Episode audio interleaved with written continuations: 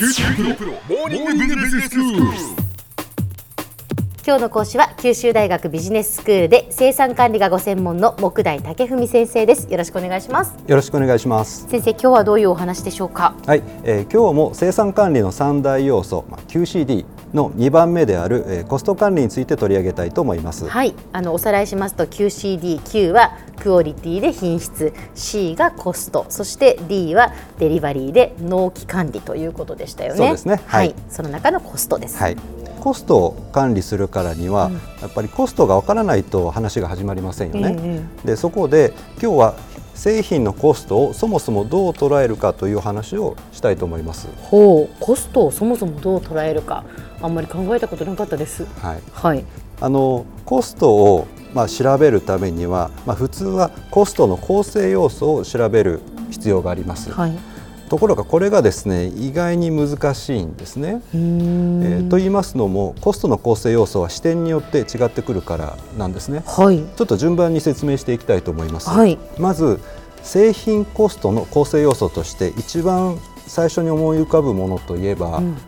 おそらく材料費ですとか労務費経費といったものだと思います。ええええあの例えばレストランのメニューであればお米や野菜調味料といった、まあ、材料費ですね。はいそれから労務費は料理人やアルバイトなどにかかる人件費です。うん経費については水道光熱費ですとか、えー通信費家賃などが含まれます。はいでこのようにコストの構成要素の形態に注目することをコストの形態別分類というふうに言います。ええええ。コストの捉え方としては、まあ、一番直感的に分かりやすい視点だと思います。わかりやすいです。はい、これらのコストを詳しく眺めてみますと、はい。製品と直接関わりのあるものとそうでないものがあると気づかれるんじゃないかと思うんですがいかがでしょう、えーっとまあ製品と直接関わりがあるというのはやはり材料費ですよね。そうですね、ええ。あの例えば先ほどのメニューの例で言うとお米や野菜といった食材は料理のコストとして直接的に関わっていますよね、はい。あの1個40円のトマトを2個使っていればその料理については少なくとも80円分のトマトが食材費としてうんうん。計上されます、そうですね、はい、料理人やアルバイトの人件費水道光熱費や家賃といった経費の場合どうでしょうーん。まあ料理人はやはり直接調理するっていうことに関わっているのでやはり直接関わっているというふうに捉えていいんでしょうか？うそうですね。例えば料理人であればその人のまあ人件費はある種の技術料のような形で、ええ。ー料理に反映できそうですよね。はいはいはい。でこのようにですね製品と直接関連づけることのできるコストのことを、えー直接費というふうに言います。うん。でもそれに対してやはりこう水道の光熱費とか家賃っていうのは、はい、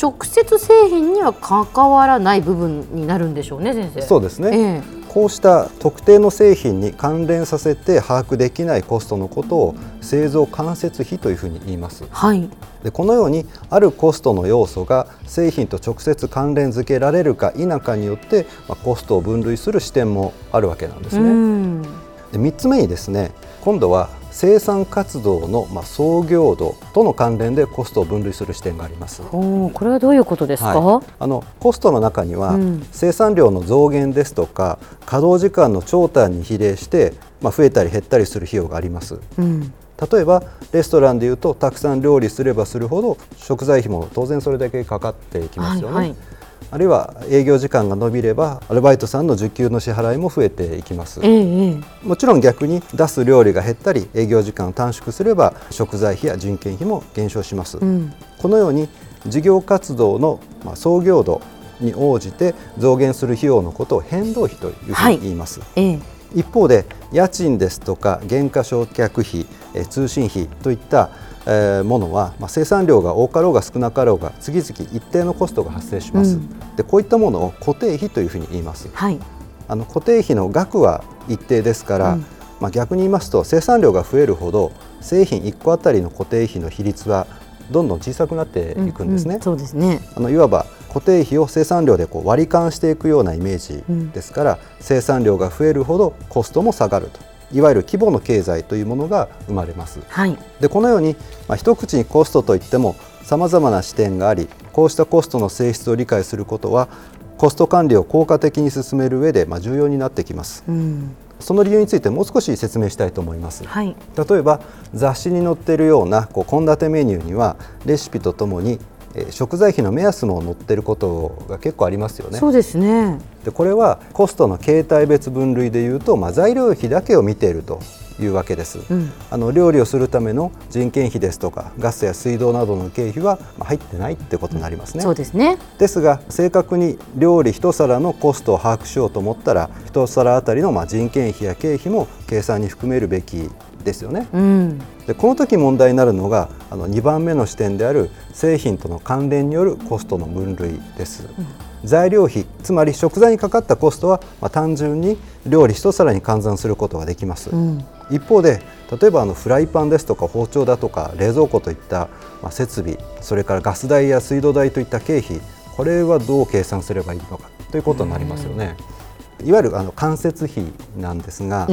これは一定の基準に基づいて料理一皿あたりの費用として配分してやるんですね。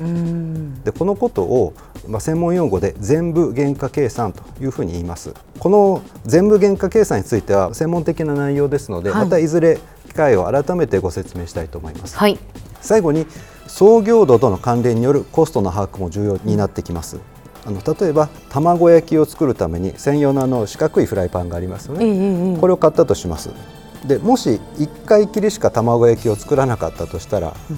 ずいぶん高い卵焼きになっちゃいますよね、ね。はい、同じフライパンを使い続けるほど卵焼き1個あたりのフライパンのコスト比率はどんどん下がっていくことになります。そうなりますね、はい、ということでこのようにこう創業度とコストの関係を考えることによって例えば生産量に応じてコストがどういうふうに動いていくのかということを分析することが可能になってきます。では先生今日のまとめをお願いします。はい製品のコストを理解する上では3つの視点があります。材料費や労務費経費といったコストの形態に着目する視点。コストが製品に直接関連付けられるか否かに着目する視点。そして生産量といった創業度に応じて変化する変動費と変化しない固定費に着目する視点の3つがあることをご紹介しました。今日の講師は九州大学ビジネススクールで生産管理がご専門の木大武文先生でした。どうもありがとうございました。ありがとうございました。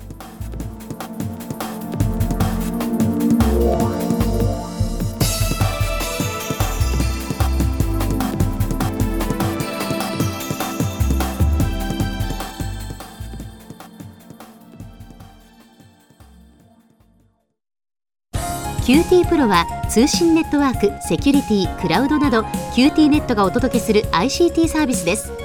九州中に展開した光ファイバー網を基盤に一番身近なビジネスパートナーとして九州の企業自治体の皆様をサポートします。詳しくは QT プロで検索を。